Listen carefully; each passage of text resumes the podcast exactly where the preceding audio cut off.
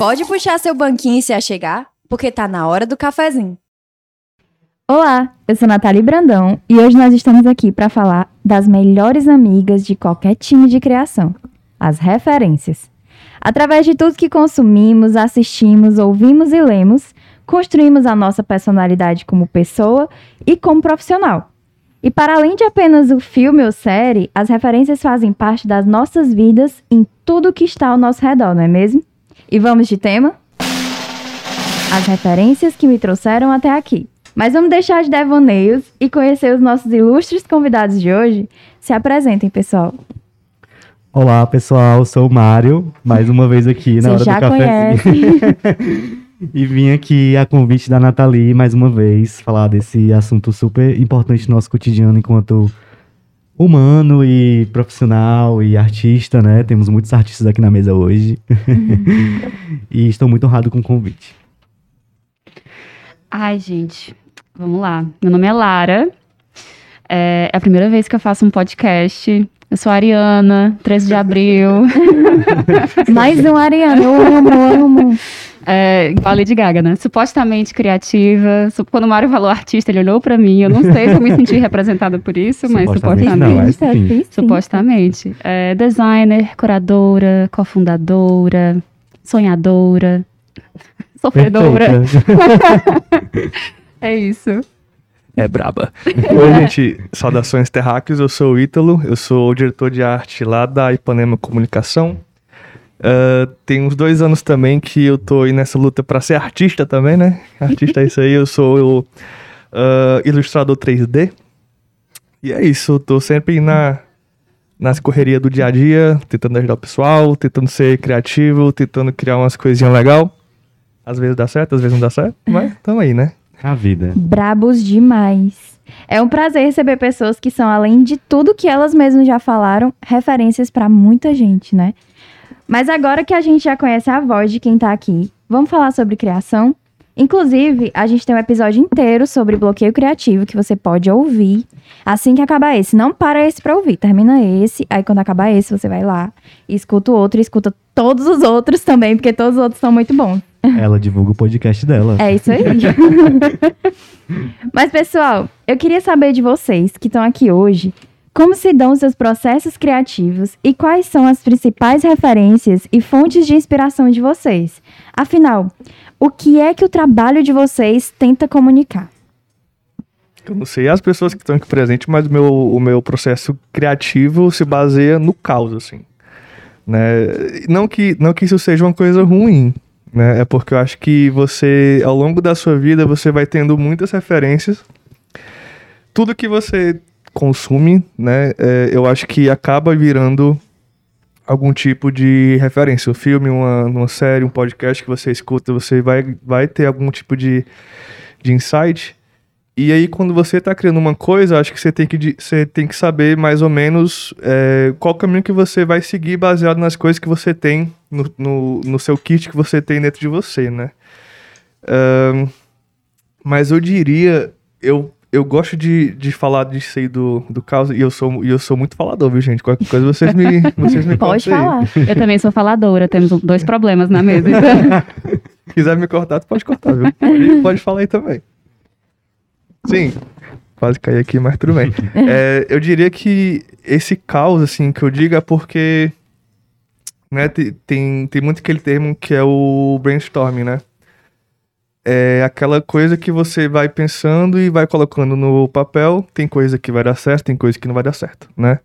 Então, eu acho que quando eu digo que é uma coisa de, de caos, tem muito a ver com você tá ali com a ideia na cabeça, você tem um caminho que você vai seguir. E aí é você saber puxar as coisas das suas referências para você conseguir encaixar no que você quer fazer. Você vai fazendo uma síntese, você vai colocando a sua, a sua personalidade no que você tá criando. É o que eu acho. Como já diria Mindinho em Game of Thrones, o caos é uma escada, né? Cada escada, Boa, exatamente. boa referência. Falando nisso, né? Ai, cara, processo, processo, é, pra mim qualquer processo, na verdade, processo criativo, eu meio que, eu meio que começo com uma técnica que eu autodenominei de vômito criativo, assim, é, que eu, eu geralmente coloco qualquer coisa que eu esteja pensando, a primeira coisa que eu tô pensando, seja no Illustrator, ou no papel, ou, sei lá, tipo, teses, teses de graduação, teses de mestrado, eu sempre me forço assim, ah, vou sentar e vou escrever dois parágrafos. Nem que eu escreva, tipo, eu não sei o que eu estou escrevendo. Estou tendo um dia muito ruim. Porque quando você começa, sai. Sai as energias, Flui. começa. Exatamente. Então, pra pra muita gente, pra mim, o difícil é começar. Então, eu me forço a começar meio que com um start de vômito criativo, é como eu chamo. Boa. É, eu, eu funciono muito que nem o Ítalo, assim, também um pouco com a, com a Lara. É, que eu também sempre, meu processo criativo ele é o caos. Eu sempre tô fazendo mais de uma coisa ao mesmo tempo. Já comentei isso aqui no podcast. É, que eu, eu sou muito multitarefas, assim, eu não consigo estar parado ou estar parado só em uma coisa. E eu funciono, assim, demoro a terminar tudo, mas pelo menos termino tudo de uma vez, né? E uma coisa que a Nathalie perguntou é que o que é que a gente busca comunicar, né? E aí eu tava pensando, enquanto os meninos estavam falando, é, de que eu me tornei publicitário porque eu gostava de escrever. Né? Aí me tornei redator porque existia o mar escritor. Né? E aí hoje eu tento meio que balancear os dois, mas aí não dá muito certo por causa da rotina, né? Mas no fim, assim, o meu trabalho, seja como redator, seja como escritor, né? Ou seja, só como amigo, sei lá, trocando uma mensagem. É, o que eu busco comunicar é sempre tocar as pessoas. Né? Quando eu escrevo um texto pessoal sobre alguma coisa que eu tô sentindo ou alguma necessidade de alguma coisa que eu quero botar pra fora, eu quero tocar a pessoa que vai ler aquilo, né? Eu quero que ela realmente se identifique. E com o trabalho não é diferente. Eu sempre tô pensando em criar coisas e pensar em coisas que toquem as pessoas que estão se envolvendo naquilo. Acho que funciona assim. Que bacana. Eu É. acho que eu também funciono assim, como o Mário, sabe? É, eu- é, um do- é um dos meus princípios, isso. Tipo, criar. Eu trabalho com publicidade, então a gente tem que, sei lá, criar peças, criar propagandas. Mas mesmo assim, eu não quero que seja só uma propaganda, que seja só uma peça. Eu quero que a- o Mário, o Ítalo e a Lara, quando eles verem aquilo, eu quero que eles se identifiquem, que eles digam: olha, eu faço parte disso. É, e, e, e, assim também, eu acho que muito essa coisa da, da criação, ah, eu já ouvi dizer que, né, e eu, e, eu, e eu também não duvido que existem técnicas que você pode utilizar para você criar uma coisa, para você ser criativa. Eu nunca usei, e assim, uma coisa que é de mim é que, inevitavelmente, eu vou detestar o que eu fazer primeiro, assim, sempre. a primeira versão de, de qualquer coisa que eu faço, inevitavelmente eu vou detestar. E aí, é, tem duas linhagens que eu sempre sigo. Se é uma peça que é pra agência, né, tem uma... Porque tem muito, pra- né, tem a... Tem a a coisa do prazo, tem toda a linha de comunicação que aquele cliente tem, né? E mas quando eu tô criando uma coisa para mim, eu percebo que meu processo ele é muito mais mais lento do que eu, do que eu gostaria, sabe? Assim, é, quando eu tô fazendo alguma coisa 3D, por exemplo, eu faço a mesma coisa cinco, seis vezes por baixo, assim, sabe? Porque você, sei lá, cria uma coisa, aí você coloca ali uma luz. Não, essa luz tá. Não, não tá batendo legal, mas não tá batendo legal porque essa textura ficou aplicada de uma maneira X. Aí você vai. Sabe, tipo, é, é sempre um processo de você fazer uma coisa, uma, uma coisa reversa. Você tá fazer sempre. e refazer, fazer Exatamente, e refazer. fazer, refazer. Fazer, refazer. Mas, mas isso é muito curioso, assim, porque eu tava pensando sobre todo. Eu fiquei pensando, passou um filme na minha cabeça agora sobre todos os meus processos criativos, né? Todos os 300 projetos que eu já fiz. E, e varia, tipo, teve projeto. Assim, 90% do tempo eu não sou aquela pessoa que já. Eu tinha uma professora minha que ela falava: você não come uma ideia e caga um projeto. Eu não sou essa pessoa que come uma ideia e caga um projeto. Porque tem gente que faz isso, assim. Eu tive um ex-chefe meu que ele sentava e começava a mexer no Illustrator e já saía coisas muito bonitas, assim, de cara. E eu ficava, gente, eu não sou essa pessoa. Vai sair toda errada, as cores vão ser todas erradas, eu vou testar essas coisas primeiro. Mas teve projetos que eu fiz, assim, em meia hora. Tipo, os produtos do, do, do museu lá, lá de Londres, eu fiz, Sim. eu fiz em meia hora, eu mandei por e-mail pra diretora e eu nunca mais peguei. E foi meia hora. Eu até fiquei arrependida, assim, oh, meu Deus, se eu soubesse que ia aparecer em tanto canto, eu tinha dedicado pelo menos duas horas. Mas eu acho que também é importante você respeitar o seu processo. E, tipo, ah, pra esse projeto aqui, eu acho que a primeira ideia que eu tive é a melhor ideia. Ou então, ah, eu acho que essa meia hora que eu dediquei aqui é a meia hora que eu precisava dedicar mesmo. Porque não tem regra, né? É. É isso aí, respeitar eu- seu tempo também. E eu diria coisas. que se não fosse pelo podcast, eu nunca teria teria é, parado pra pensar como é que é o meu. Como é que é meu, meu processo criativo, sabe? Que já é uma coisa que tá tão. Tão no, no, no dia a dia que às vezes você só faz, né? Você liga lá o, o computador, faz o rascunho, passa pra, pra tela e você só faz. Acho que se não fosse podcast, eu nunca teria parado pra, pra pensar sobre isso Olha também. aí, já mudando vidas. Hora do, hora do cafezinho também é autoconhecimento. né? Tá vendo? É isso aí, viu? Mas ainda falando sobre o processo criativo, a gente sabe que as referências elas podem vir dos lugares que a gente menos imagina. Então eu queria saber de vocês uma experiência assim. Em algum momento vocês já se viram inspirados através de algo inusitado? Contem aí pra quem tá nos ouvindo como foi que foi esse Tem babado. peça da Ipanema aí que já rolou, que eu fiz título baseado em videogame, viu? Não vou dizer qual foi, não vou dizer quando foi, mas, mas já teve, O viu? importante é que deu certo. É isso Deu aí. certo. É, o- assim, existem vários lugares inusitados que isso acontece comigo, certo? Eu acho, Olivia Rogéria. eu acho que, que o, o é, tipo assim, nos trajetos eu percebo muito, por exemplo, eu me deslocando da minha casa pra agência, ou antigamente quando eu me deslocava da, da minha casa pra faculdade, da faculdade pra agência. Sim. Eu sempre costumo ficar no lado da janela pra justamente reparar tudo que eu tô percebendo, né? E assim, sem pensar em nada, ouvindo Olivia Rogériozinha no, no pé do ouvido. eu, assim, tenho ideias muito bacanas pra coisas do trabalho, pra pra, assim, coisas pessoais, reflexões que eu jamais imaginei tendo. Eu acho que são os trajetos que me fazem perceber muitas coisas, perceber o movimento da cidade, perceber coisas que eu não percebo naturalmente, né? Mas são esses, esses trajetos que, que meio que são meu lugar inusitado, são meus lugares inusitados, né? de- Mas eu acho isso muito massa, porque Fortaleza, né? é, apesar dos pesares, é uma cidade que eu acho que ela é muito artística, né? Tanto que ela Sim. tá no, naquele bichinho é, é, de cidade de, de cidade design, né? É, sim, Porque sim. não- não- tem, uma, tem uma parada assim. Eu acho as ruas de, de Fortaleza, toda esquina que você vai, é, tem algum, algum grafite, tem alguma coisa. E eu acho que Fortaleza tem muito isso. Ela, ela tem muito essa coisa da arte urbana, sabe? Sim. Eu acho que isso é, isso é muito legal que tu falou. Que acho que Fortaleza tem muito essa, esse ar inspirador, né? Sim, e eu acho que muitas ideias realmente vêm assim, quando a gente tá tendo um devaneio mesmo no meio da rua. Eu mesmo, eu sempre eu volto da Ipanema pra casa andando. E aí eu vou o caminho todo também fazendo isso. Eu vou olhando as fachadas dos shoppings que eu passo na frente, eu vou olhando os outdoors. Julgando todos? Não minto que eu julgo alguns sim.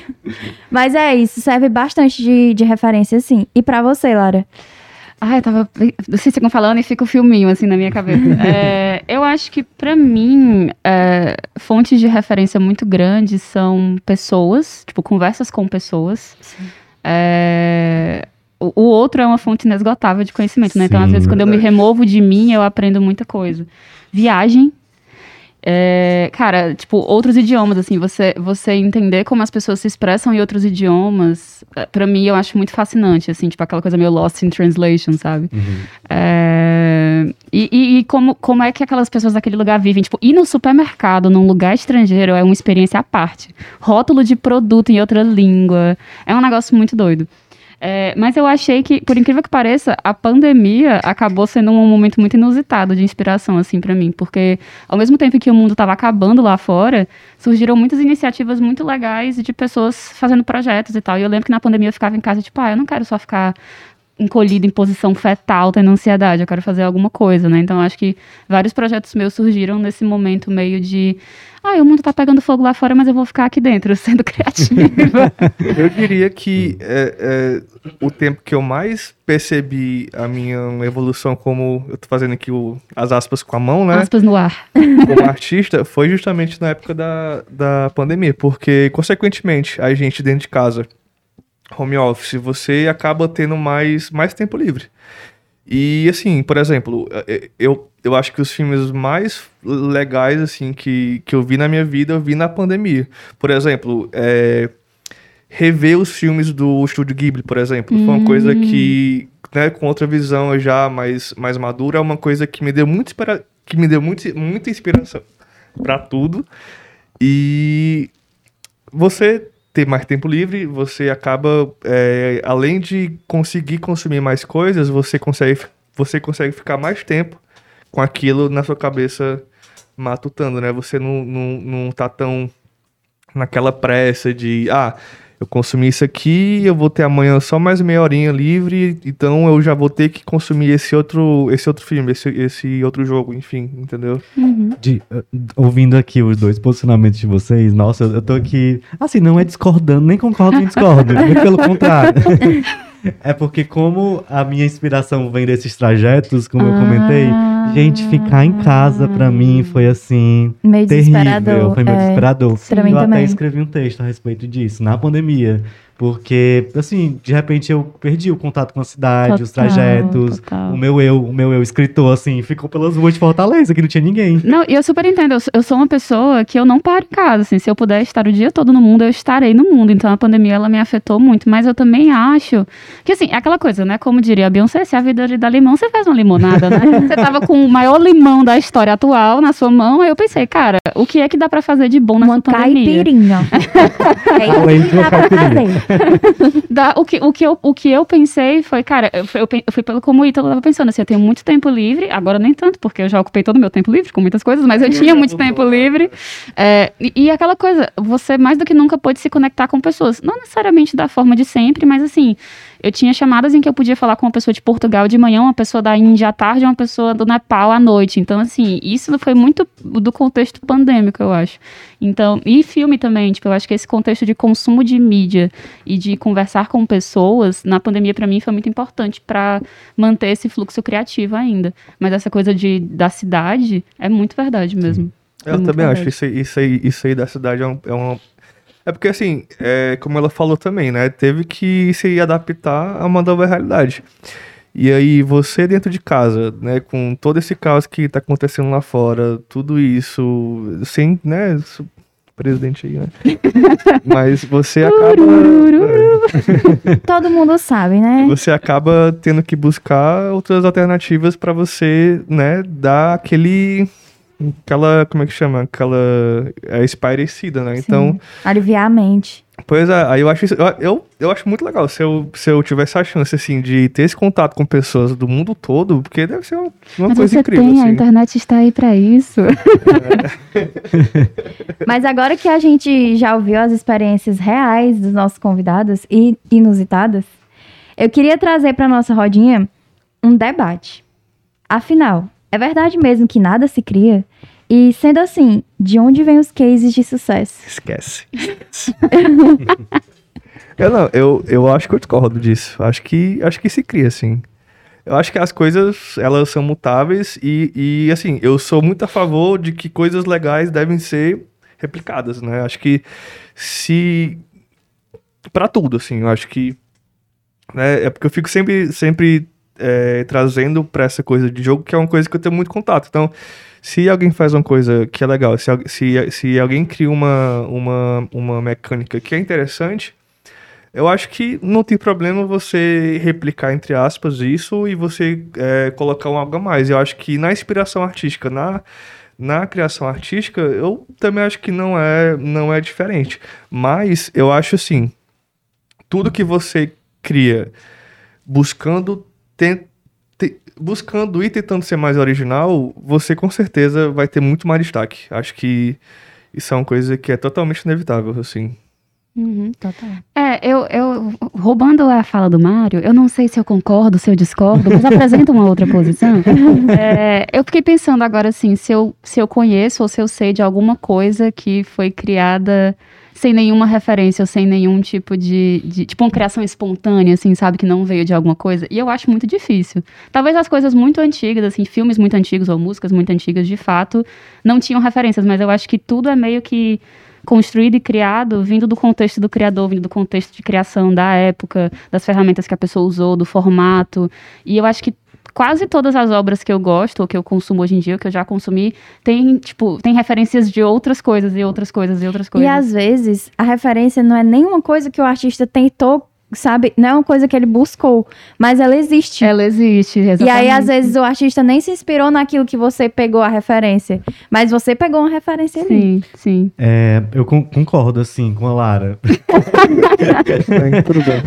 Bem. É, ó, mas calma. aqui é um debate sem, aberto, é um Sem debate interromper, mas, mas ó, eu comecei falando que as coisas você pega e você coloca sua visão Sim. e você leva pra frente. Sim, entendeu? mas, mas imagina, eu, eu acho um exercício legal, assim, eu fiquei pensando, tipo, cara, eu não consigo pensar em nada que eu acho que não tenha referência de algum lugar, tipo, uma criação completamente espontânea, assim, de um produto ou de um É. serviço. Não, ou é, de- é, eu acho que tudo assim, né, é, para você pode ser uma coisa que é totalmente nova, mas para, né, tipo, pra, pra uma, pra uma pessoa que tem mais um background daquela coisa, ela vai saber que não, isso aqui foi inspirada em um, um micro comercial que foi exibido nos anos 90, por Sim, exemplo, sei lá, sim. né? O, o que eu quis frisar é que essa coisa de você conseguir pegar uma referência e não ficar tão explícito que aquilo, né, que você que é uma referência, é você colocar sua visão naquele produto. Sim, né? é uma das ferramentas de, de inovação, né? Você fazer essas associações improváveis, essa Isso. coisa de cross-polinização e tal. É, é porque eu acho que essa expressão de, de ah, ninguém pode criar nada novo, 100% original, do zero. Hum. Eu, eu concordo com isso, assim, levando ao pé da letra essa frase. Mas, assim, não tem como a gente é, criar alguma coisa, assim, que eu diria que é 100%, assim, nunca ninguém fez nada parecido, né? Porque até a gente, até a nossa personalidade é uma construção de referências. né? Total. É, o jeito que a gente olha para as coisas é, é, são- é um conjunto de referências de coisas que a gente consome, né, de pessoas que a gente está próximo, de lugares que a gente frequenta, né? É, e eu acredito muito nisso, de que é, ser criativo, né, um trabalho criativo, ele é um, um novo olhar sobre várias outras coisas, né? Várias outras coisas que vieram antes. Sim. Né? Se eu olho para um filme, eu vejo aquilo muito massa. Nossa, nem, nem que eu não leve como referência, mas a- às vezes está tão intrínseco a mim, a minha personalidade, aquilo, né, que eu vou conseguir dar um novo olhar para aquilo. Então eu meio que concordo também com isso. Eu tinha, eu tinha uma professora minha que ela falava, gosto se discute sim, é uma questão de repertório. Exatamente. Adorei. É verdade, É ótimo. verdade, Exatamente. é. É, pessoal, o processo criativo é uma tarefa cada vez mais desafiadora para nós comunicadores. E se a gente parar para pensar, nem só de boas referências vivem a arte e a publicidade. Sendo assim, o que falar das referências ruins? Qual a importância de estar ligado em tudo? Até no que deu muito, até no que não deu muito certo assim, pra gente poder construir uma coisa realmente boa. Eu, eu já falei até sobre isso aqui, né? De que é muito importante você tá, você consumir é, as coisas que você gosta e também você consumir as coisas que você não gosta. Até pra você. Isso é, gente, é construção de personalidade, né? A gente não, não Até só pra você dar valor para as coisas que são legais. né? Exatamente, Exatamente. exatamente. As referências ruins elas também são importantes pro, pro meu processo criativo, né? Porque eu sei onde eu não quero chegar. Isso Às vezes eu sei até mais onde eu não quero chegar do que onde eu quero chegar. Né? Eu não então, quero isso, passar essa vergonha. Sim. então isso me ajuda muito, né? Sim. As referências É ruins. isso. Eu tô só um artigo acadêmico hoje falando de vários professores, mas tinha uma professora minha, ela, não, a gente na cadeira de branding na faculdade, ela sempre mostrava, tipo, casos de desastre, logos que deram muito errado, assim, pessoas que, tipo, fizeram uma logo e não conseguiam ver que a figura e fundo faziam umas coisas meio, né, duvidosas, umas coisas fálicas, umas coisas assim, meio Sim. Jesus Cristo, um leão atrás e tal, e aí não, não dava certo. E, e era super importante pra gente, tipo, pensar no que pode dar errado e do que não fazer, pra gente ter essa certeza do que a gente não deveria fazer. Exatamente. E aí eu acho que isso se aplica a qualquer processo criativo. Tipo, se você sabe onde você não quer habitar, em relação à referência, em relação ao argumento, você se afasta um pouquinho daquilo ali, né? Se, É, você, se você sabe onde você não quer chegar, é mais fácil de você chegar onde você quer. Exatamente. Realmente chegar. E, e era isso que eu ia dizer também, até pra- pra fazer um complemento, é que, né, que tem essa, essa diferença de você, não. Eu fiz esse estudo, eu quero que a, a comunicação seja X. O Mário vai gostar, a Lara não vai gostar, né? Isso é uma coisa. Agora, realmente, você né, fazer uma logo que tem alguma coisa fálica, que tem um. Aí é mais fácil. Aí você Complicado. justamente. É, é ter o olhar treinado para ver o problema. É Exatamente. verdade, é verdade. Eu acho que é isso também. Mas acho que referência ruim tem que ser consumida também. Né? certeza, tudo, gente, tudo, certeza. tudo. E, e, assim, né? Tem coisa que é tão ruim que, que dá a volta que fica bom também. Era o né? que eu ia da- falar. Tem essa coisa que, tipo, a re- revisitação histórica, né? Tipo, às vezes sai um filme e ele é super mal recebido pela crítica. The e aí, anos depois, ele vira cult clássico, assim, né? Gente, eu consumo várias séries que eu acho horríveis, sabe? Eu- Nossa, é, é ruim, mas é tão bom. Me alienar aqui um pouquinho. A gente aprendeu que é importantíssimo ter um norte na hora de sair da folha em branco. Mas uma coisa é certa: se temos um mapa, precisamos usar nossas próprias forças para chegar ao lugar certo. Sendo assim, eu queria ouvir de vocês qual a importância em ter ideais firmes para que a sua criação tenha a sua identidade e consiga realmente passar o que você acredita. Nossa, pesada. Eita. Todo mundo tá- ficou refletindo, deu um silêncio. Cara, É, sim, eu, eu só posso falar da minha experiência, né? Mas eu, eu fiz um trabalho que ele era muito carregado dos meus ideais, né? Tipo, eu, eu durante a pandemia eu fiz uma campanha pro, pro Museu da Vagina em Londres. E era uma linha de produtos, e aí esses produtos foram à venda, e a gente arrecadou em torno de uns 13 mil reais pro museu durante a pandemia, foi bem legal. Caralho, mano. Foi bem legal. E, e isso atingiu uma projeção que eu não imaginava, assim. Saiu em, tipo, artigos, sai, Jornais. saiu jornal, as pessoas comentaram. Mas ao mesmo tempo em que teve toda essa projeção bacana e teve uma arrecadação de grana, também teve muito backlash. Porque a gente está vivendo num país extremamente intolerante em relação a N sentidos. Então, assim, quando as pessoas viram vagina na capa do jornal, as pessoas ficaram loucas. Que assim. absurdo! Que é um absurdo. A família vai morrer, sabe? Assim, Como se a gente não saísse de lá. Exatamente. mas, mas o meu ponto é, como, como o ideal por trás era muito forte, era algo que eu acreditava bastante, o mundo tava desabando e eu tava na floresta tomando banho com as minhas amigas, assim, num lago, tava perfeita. Firme eu forte. tava firme e forte. Mas, mas, mas isso é muito. Eu acho que quando você. Quando você é guiado por um, um propósito, ou uma visão, ou algo que te move, é, e que você sabe que você tá do lado certo da história que você quer estar, tudo faz bastante sentido. Então, por Total. mais que eu tenha recebido, sei lá, 5 mil curtidas no post da matéria, um monte de comentário de, de, de, de bolsominions, dizendo, ah, dizendo assim, ah, meu Deus, o Brasil não vai pra frente, é investimento em saúde, lá, lá, lá. Sendo que o museu era um lugar para falar da saúde feminina. É um investimento. é um saúde. investimento, e não é nem no Brasil. Então, o, dinheiro, o, seu, o seu imposto contribuinte não está indo para o meu projeto. Na verdade, eu arrecadei dinheiro para um outro país, assim, não tem nada a ver com você. Então, é, mas, mas foi só isso, assim, tipo, eu acho que ter ideais firmes nesse caso e, e contribuir para um projeto que eu achava importante é, foi muito bom, tanto para o projeto ter mais projeção, tipo, por ser uma coisa muito, muito verdadeira, teve muita projeção, e também para lidar com possíveis críticas, né? Eu acho super importante. Porque afinal, tipo, você tá. Pra que você tá criando uma coisa e colocando ela no mundo, né? Se você não acredita nela, ninguém vai acreditar.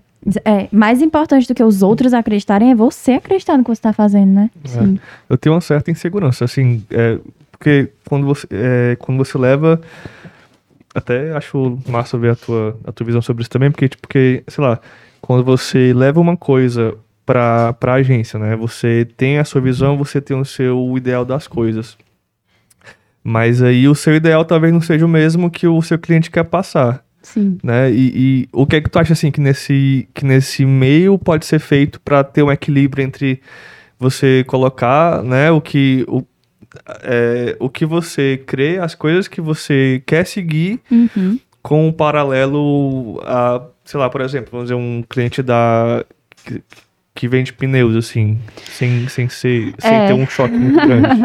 Eu lembro que eu tinha muita essa dificuldade quando eu era diretora de arte de. de... E, e às vezes, na verdade, dependendo do trabalho, não é pro seu ideal aparecer, assim, dependendo do trabalho, às vezes um trabalho é bem feito quando a pessoa que fez não aparece nele, né? Uhum.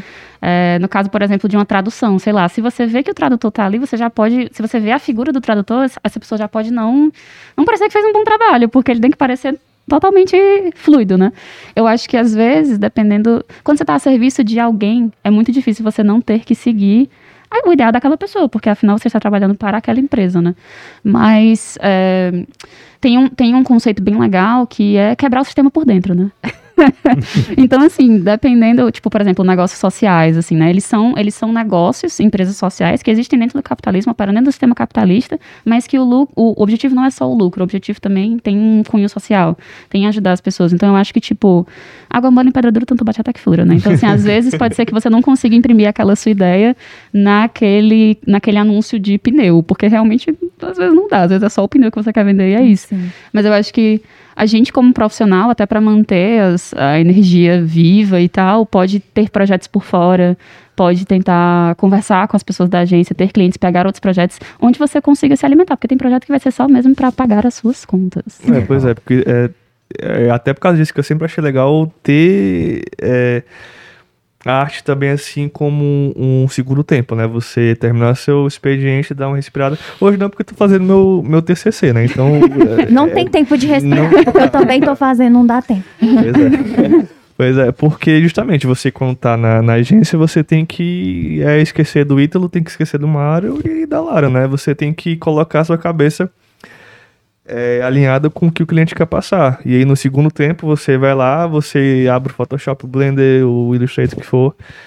E aí você só liga a torneira e deixa sair Aí é o tá Ítalo trabalhando pensando. pro Ítalo, com os Exatamente. do Ítalo. Trabalhando não, porque eu não ganho nada com isso. Mas eu acho que também é super importante falando nisso, assim, tipo, ah, entrei na agência, não, não importa mais a cabeça do Mário, do Ítalo, da Lara. Eu acho que, assim, dependendo do lugar que você tá, é super importante Sim. você val- valorizar a individualidade das pessoas também. Então, eu acho que, tipo, pensar, ah, será que nesse ambiente aqui a minha voz tá sendo ouvida? Se não tá, será que eu quero ficar nesse ambiente? É uma coisa que eu penso muito, assim, tipo, eu acho que eu só quero ficar nos, nos ambientes em que eu possa ser a Lara. É, quando, quando tu tava falando, né, sobre a questão das empresas sociais, é, eu tô lembrando muito da Ipanema, né, porque a gente, enfim, a gente sabe que existem diversas empresas no mercado que não dão voz para as pessoas, né, que, enfim, o- até os ideais não batem com, com da empresa, nossos ideais, né, e, e a Ipanema é uma empresa que eu vejo que dá muito esse, esse apoio pra gente, porque os ideais da Ipanema, que a gente prega como valores, são ideais que batem com todo mundo assim que tá na equipe hoje, né? De, sei lá, Nathalie queria ter um podcast. Eu também tenho, tem um podcast. era o que eu ia falar. Eles dão voz literalmente em um podcast. É isso aí. Mas, assim, é só trouxe essa reflexão porque, sei lá, se, se eu vejo que eu tô numa empresa que não bate com os meus ideais, não tem por que eu estar lá, sabe? Eu, eu, eu sou uma pessoa que, inclusive, os meus ideais é não me vender, sabe? De, de me vender a ponto de estar e num que lugar pode que eu não ser o ideal de outra pessoa. Tem muita gente que tá ok com se vender e paz de Que é Cristo, só né? pagar Sim. as contas no final do mês e. Você não é obrigada a nada. É isso. O, le- o lema é, não se sinta obrigada a nada. Exatamente. Exatamente. E aí, enfim, eu, eu queria trazer essa reflexão porque tem alguns ideais que eu, que eu valorizo mais em mim, né? E, e- e eu não quero estar nem- em nenhum tipo de relação, seja, sei lá, amorosa, entre amigos, Total. profissional, que não batam com meus ideais. Não vai fazer sentido comigo mesmo. Tem alguns ideais que eu não consigo abrir mão. Tipo assim, Exatamente. é, a gente entende que tem cliente X e cliente Y que tem de- ideais diferentes dos nossos e a- às vezes até mesmo da empresa Ipanema, digamos assim. Mas eu, eu não vou abrir mão de certos ideais meus, sabe? Pra, Uhum. pra criar uma coisa que eu não acredito. Total. Eu acho que é importante a gente ter isso na nossa cabeça também. Acredite no que você está fazendo, acredite na comunicação que você está passando, porque aí sim isso vai ser efetivamente bom e vai ser recebido da maneira correta, porque é a maneira que você quer passar. E você pode até levar uma mudança, né, para um ambiente que você Total, tá. total. enfim, é um É, eu, eu, eu, eu acho que a, a, a lição é tipo. A lição, né?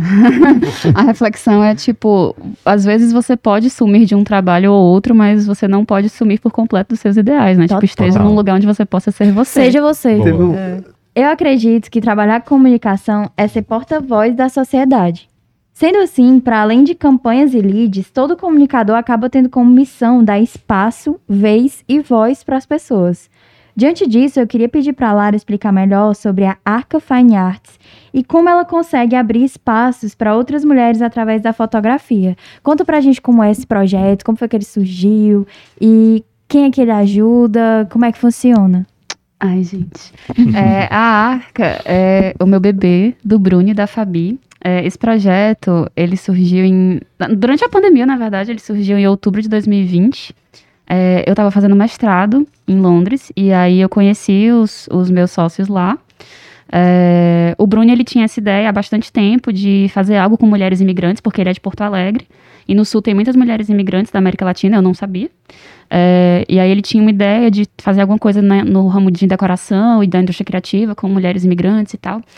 E, e aí a gente meio que começou a juntar as ideias. Eu tava- ele estava fazendo mestrado em empreendedorismo social, eu estava fazendo mestrado em curadoria. E aí a gente meio que se juntou com uma investidora e nasceu a Arca, que é uma empresa de impacto social. E a gente foca em treinar mulheres imigrantes, é, atualmente do sul do Brasil, mas a gente quer fazer um modelo replicável. E aí a gente dá treinamento para elas em fotografia. Elas produzem, elas fazem um treinamento de um mês mais ou menos, elas produzem essas fotografias em quadros. E aí a gente vende para o norte global. E cada quadro vai com um QR Codezinho com um vídeo delas, contando a história delas e tal. Massa. Bacana. É, obrigada. e aí tem sido super legal, assim, a gente fez uma interação do projeto até agora, a gente tá lançando o nosso e-commerce logo logo.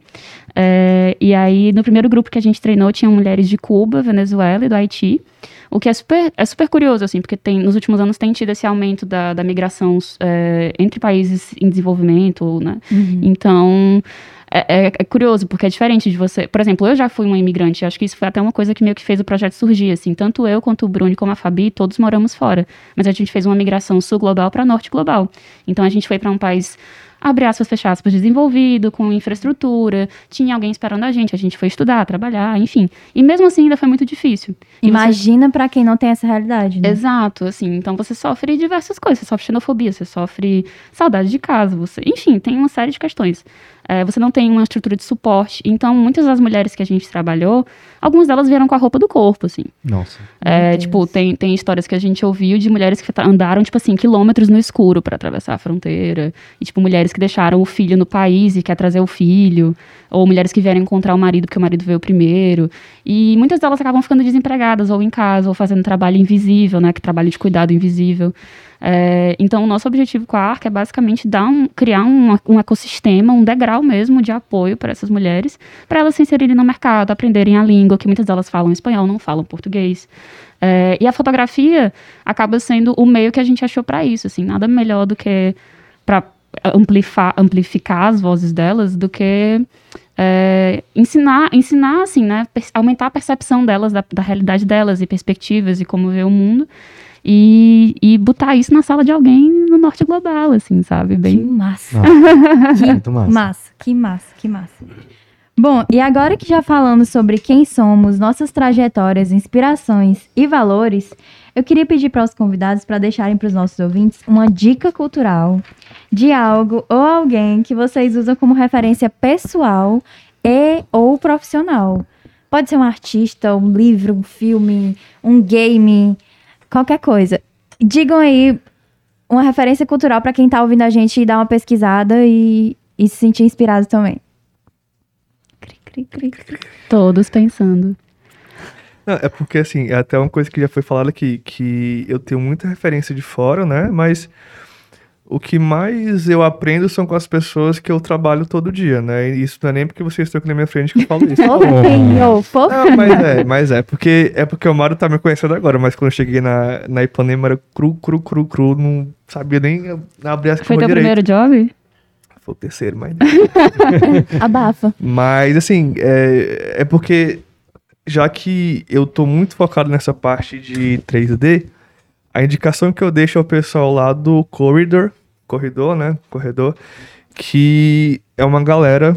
Eu vou, eu vou, eu vou deixar duas, tá? Se me permite. Pode deixar. Pode deixar. Que eles são meio que um estúdio lá dos Estados Unidos, que eles focam muito na, na criação de coisas de VFX, mexendo com 3D e tal. Eles, eles fazem muita coisa legal, eles têm muito insight sobre a indústria, para quem gosta dessas coisas. Eles têm, por exemplo, tem é, é, breakdown sobre como foi feito aquele CGI dos filmes mais famosos. Eles, eles têm muita essa coisa interna da, da indústria que para quem se interessa é um prato feito, assim, é uma coisa que, te- que tem muito conteúdo, eles, eles dão, dão ideia, dão muita referência, então, né, fica aí a indicação, é Corridor Crew, me corrigiu do, do inglês. e outro também que eu vou deixar a indicação é o pessoal da, da Bolovo, que é aqui um pessoal da, do Brasil, né? É, é, talvez eu- o pessoal vá, vá conhecer mais pela marca de roupas que ele tem, né? Que, que eles têm uma, uma lojinha lá, em, lá em, em São Paulo. Mas eles são uma galera que é um pouco mais focada no audiovisual, mas eles têm muito essa coisa assim do espírito livre, sabe? Eles têm muita produção que é deles, sabe? Assim, se- é- é, as marcas que procuram fazer, fazer trabalhos com eles procuram porque sabe que eles são muito autorais, sabe? Eles tem muito essa coisa. é, é, eu vou te dar uma coisa que você nunca viu na sua vida. Então, pra você se inspirar, é muito bom, né? É, é o tipo de, de canal que você vai abrir, que você vai passar o dia inteiro lá vendo as coisas deles. Então, fica aí as duas indicações: a Bolovo e o pessoal do Corridor Crew. Perfeito. Ai, eu fiquei, eu fiquei pensando em dar várias referências cult, assim, mas já que falaram da Taylor Swift, minha referência máxima, Eu ia falar da Demi. Ai, tudo perfeito. Não, mas a, Eu não vou nem falar de quem é que eu vou falar, vou esperar meu momento. É o Não. Reginaldo Roscoe. Não, mas a, a Taylor fica como um- uma estrela do norte, porque ela sempre é, sempre é a referência, fica ela aí. Não, as minhas, as minhas duas dicas barra referência, tem, tem um cara que eu sempre penso nele, assim, quando me perguntam, tipo, ai, quem te inspira? Eu sempre penso nele, que é o Lin-Manuel Miranda, que ele é um... Ai, ele é perfeito. Ele é um, um compositor da Broadway, né? E, e muita gente conhece ele, mas muita gente também não conhece. Ele compôs, ele compôs, ele criou o Hamilton, ele compôs a trilha sonora de Moana, Moana. ele vai, ele vai participar da Pequena Sereia, ele participou de Mary Poppins, ele compôs In the Heights também. Ele é um compositor, assim, perfeito, e eu acho que ele é um ótimo exemplo de criatividade, porque ele é muito bom em associar coisas aparentemente muito diferentes e criar uma coisa muito inovadora. E ver qualquer entrevista com ele, ele é só o melhor ser humano do mundo, assim, ele é a pessoa mais feliz do mundo, e ele é perfeito. Ah, inclusive, desculpa te, te interromper, mas Hamilton foi uma das coisas mais fodas que eu vi na minha vida e foi na Exato. pandemia também. Exatamente, Disney Hamilton, liberou. Hamilton é, incrível, incrível, perfeito. incrível. E, e aí a outra dica, como eu sou curadora, eu tenho que dar uma dica artística bacaninha. Tem uma, tem uma artista, eu acho que ela é do Egito, se eu não estou enganada. O nome dela é Bahia Shahab. Shahab. Ela tem um TED Talk que é, o nome do TED Talk é Mil Maneiras de Dizer Não. E aí o trabalho dela, ela é designer, ela, é- ela pinta murais também, ela é tipo trabalha com tipografia. E ela faz uns murais de tipografia com a escrita é, árabe, mas ela, ela faz tipo uns letterings, assim, sabe, com a escrita. E são só umas frases assim pancadas. Tipo, ela tem um mural falando sobre os refugiados, aí ela bota umas frases muito lindas, com uns letterings maravilhosos.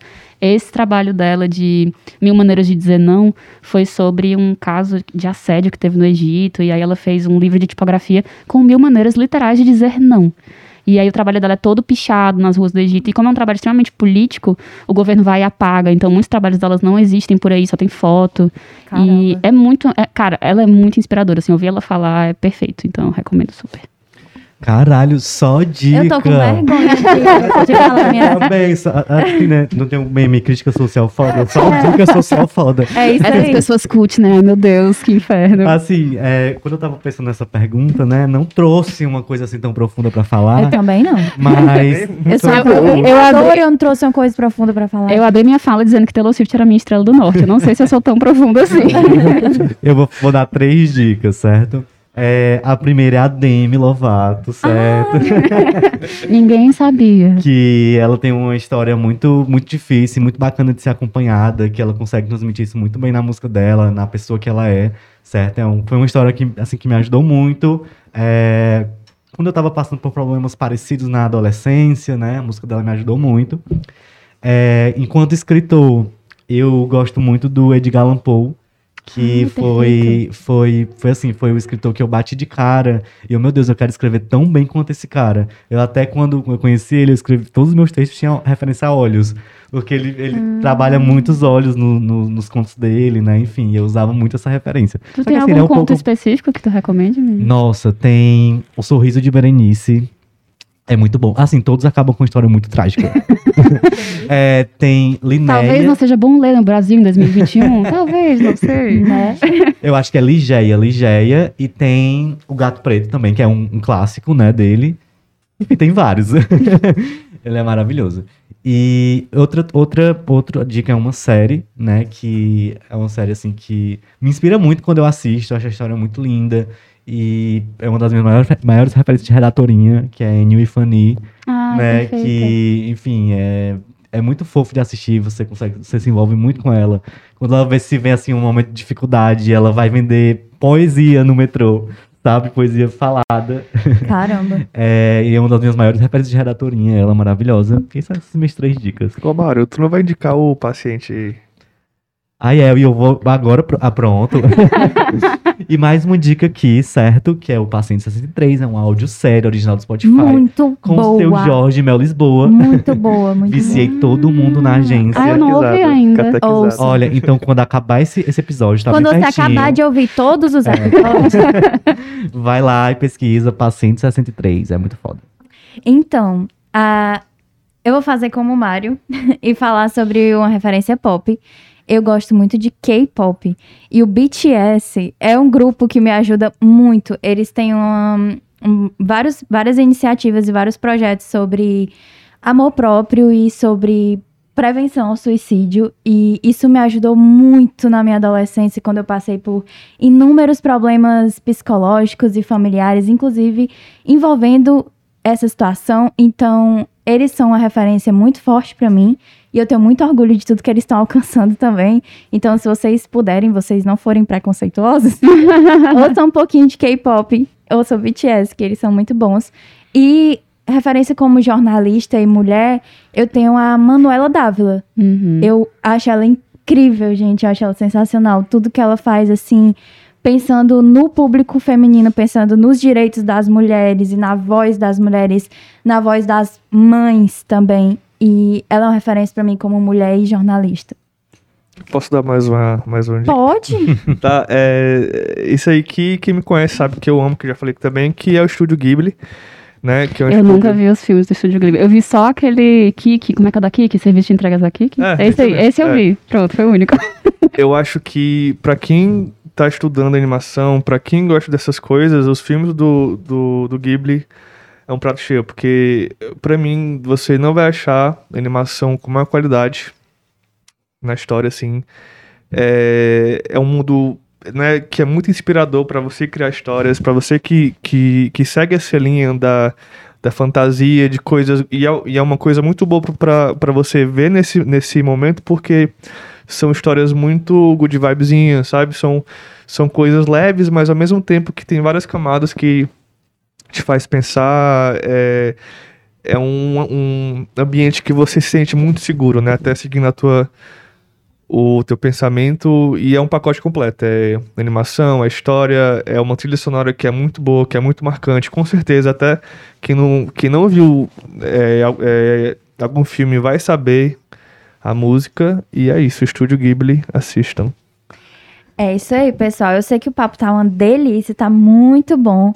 Mas a gente adora deixar vocês com gostinho de quero mais. Então, agora a gente vai pra nossa Hora do Biscoito, que é quando a gente fala aí nossas redes sociais e onde os ouvintes podem encontrar a gente. Então, podem se divulgar. Hora do biscoitinho. Hora do Biscoitinho tá na Hora do Biscoitinho. Então, gente, eu vou começar aqui, tá? Com uma boa pessoa como o Leão, me mostrar primeiro. É, me sigam no Instagram, arroba só Mário mesmo. E me sigam também no meu Instagram de textos, só textos mesmo. Eu vou deixar o melhor pro final, que é o dela, né? Ai, meu Deus. É, eu sou mais low profilezinho, né? Mas quem quiser, quem quiser ver. ver é, me segue no, no, no Instagram, porque lá você vai ter acesso às coisas que eu faço, que é Ítalo Campos, com dois As no campus, né? Ítalo Campos. Lá tem link pro meu portfólio, pra quem quiser ver as coisas que eu faço por aí, né? Meus, meus projetos também no, no YouTube, que estão paralisados por conta de TCC. Mas é isso, sou mais sossegadozinho. Bom, gente, o meu Instagram. Inclusive, eu percebi que o meu Instagram é, um- é quase igual ao da dona da Universo Loja, porque o nome dela é Lara Machado também. Mas o meu Instagram é Lara M-A-C-H underline. E o underline é o que diferencia o da outra Lara. Sério? Literalmente, é Lara Mate, com underline. É, e aí o da Arca é arroba Arca Fine Arts. E se quiser me seguir no LinkedIn também, postar outras coisas. Lá LinkedIn é rede, é rede de gente séria, né? E- Tem muita gente séria ouvindo também, é é? É, é- LinkedIn pra você arrumar esquema e Tinder pra você arrumar trabalho, né? Eu é confuso, né? Tinha uma coisa dessa aí. No Instagram, eu sou arroba Nathalie Brandão, com dois T's. E vocês podem também ficar por dentro de tudo que acontece e acontecerá na hora do cafezinho. lá no arroba IpanemaCom. E próxima semana a gente tá aqui de novo nessa hora mais legal e mais gostosinha do dia, que é a hora do cafezinho.